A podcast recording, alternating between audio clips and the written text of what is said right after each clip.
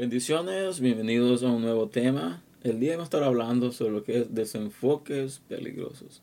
Vamos a estar eh, analizando o estudiando, tomando como base lo que es el libro de 2 de Samuel, capítulo 11, versículos del 1 al 5, en lo cual nos habla, nos relata la historia cuando David em, miró a Betsabé y la codició y la tomó para él. Eh, recordamos de que todos conocemos esta historia, pero vamos a enfocarnos en algo en específico, un momento en específico. Y el tema de hoy habla de desenfoques peligrosos. Cuando tú te desenfocas, corres el peligro de entrar en hacer cosas que van en contra de lo que Dios quiere para nosotros. Y que vamos a ir a la palabra. Segunda de Samuel, capítulo 11, versículo del 1 al 5, y dice así. Aconteció el año siguiente, en el tiempo que salen los reyes a la guerra, que David envió a Joab y con él a sus siervos y a todo Israel, y destruyeron a los amonitas y sitiaron a Rabá. Pero David se quedó en Jerusalén. El versículo dice, y sucedió un día al caer la tarde que se levantó David de su lecho y se paseaba sobre la terraza, terrada de la casa real y vio desde el terrado a una mujer que se estaba bañando, la cual era muy hermosa. Envió David a preguntar por aquella mujer y le dijeron que ella es Bexabe, hija de Eliam, mujer de Urias Eteo. Y David envió mensajeros y la tomó y vino a él y él durmió con ella. Luego ella se purificó de su inmundicia y se volvió a su casa y concibió a la mujer y envió a hacerlo saber a David diciendo estoy encinta. Seguimos leyendo la palabra, vemos que lo que pasó más adelante, vemos de que David crea un plan, hace un plan para deshacerse.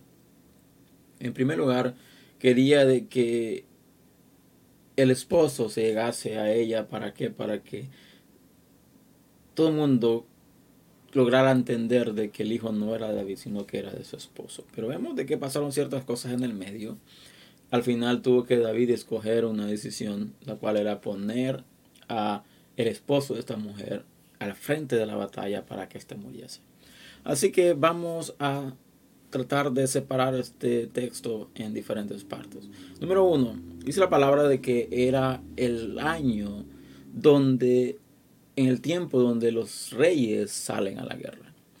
Era una costumbre, era literalmente, era algo de que ya estaba señalado. En ese año específico en ese tiempo específico los reyes salían a la guerra. Pero dice la palabra de que David envió a Joab y con, él los siervos y a todo Israel y destruyeron a, ciertas tribus, los amonitas y sitiaron Raba. Pero dice la palabra de que David se queda en Jerusalén. La pregunta es la siguiente. ¿Por qué David se quedó en Jerusalén? ¿Por qué David cuando tenía la obligación de ir a luchar a la guerra, de ir a la guerra, porque decidió no ir. ¿Y por qué él no sintió aquella presión por ir a la guerra?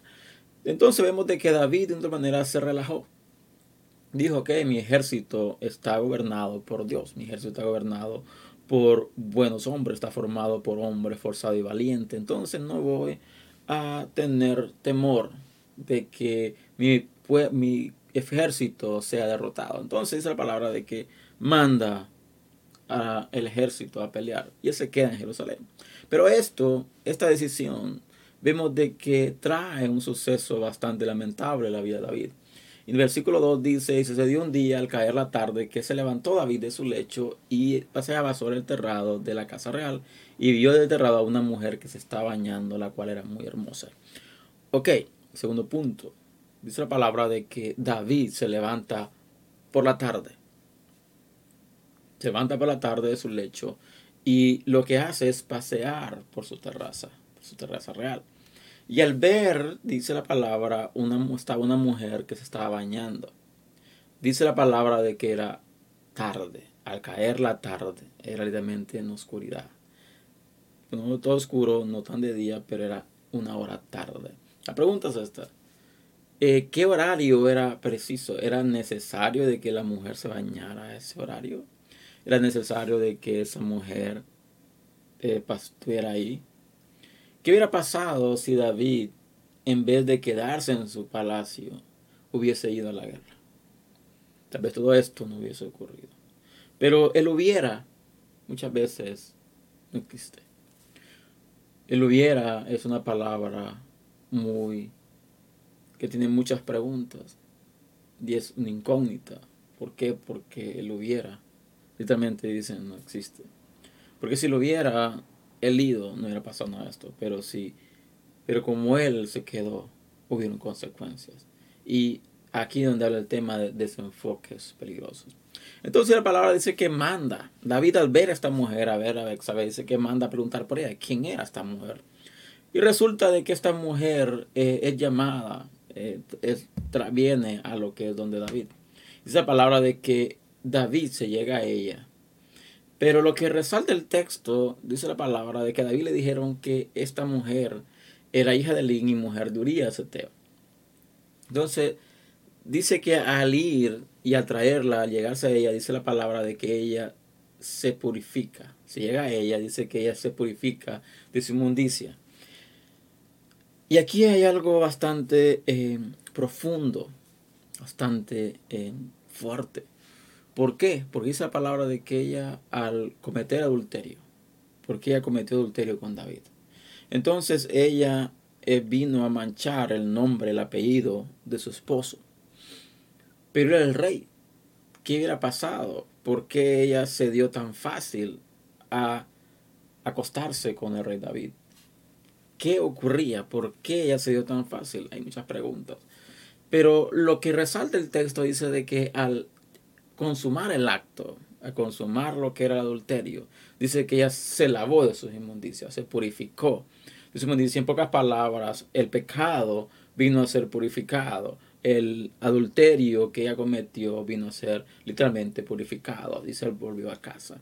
Pero resulta de que esta acción, el suceso que ocurrió, este adulterio tuvo un producto, tuvo consecuencias. ¿Y cuál fue?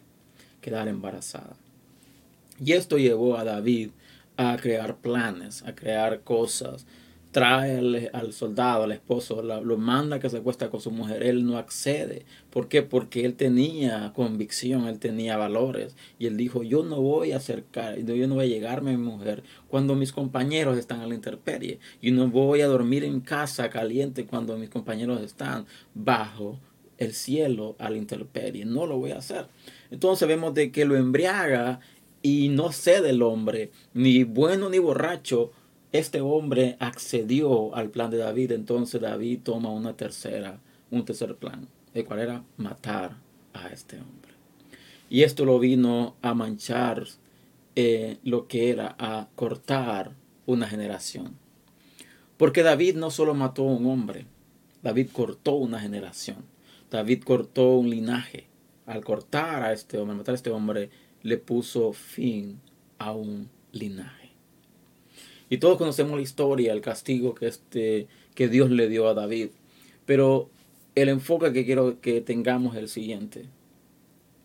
Cuando nos desenfocamos, corremos el riesgo de cometer em, cosas que van a llevarnos a tener consecuencias graves. Por eso debemos de aprender a estar enfocados, tener eh, la precaución cuando nos sentimos confiados. Porque eso pasó con David.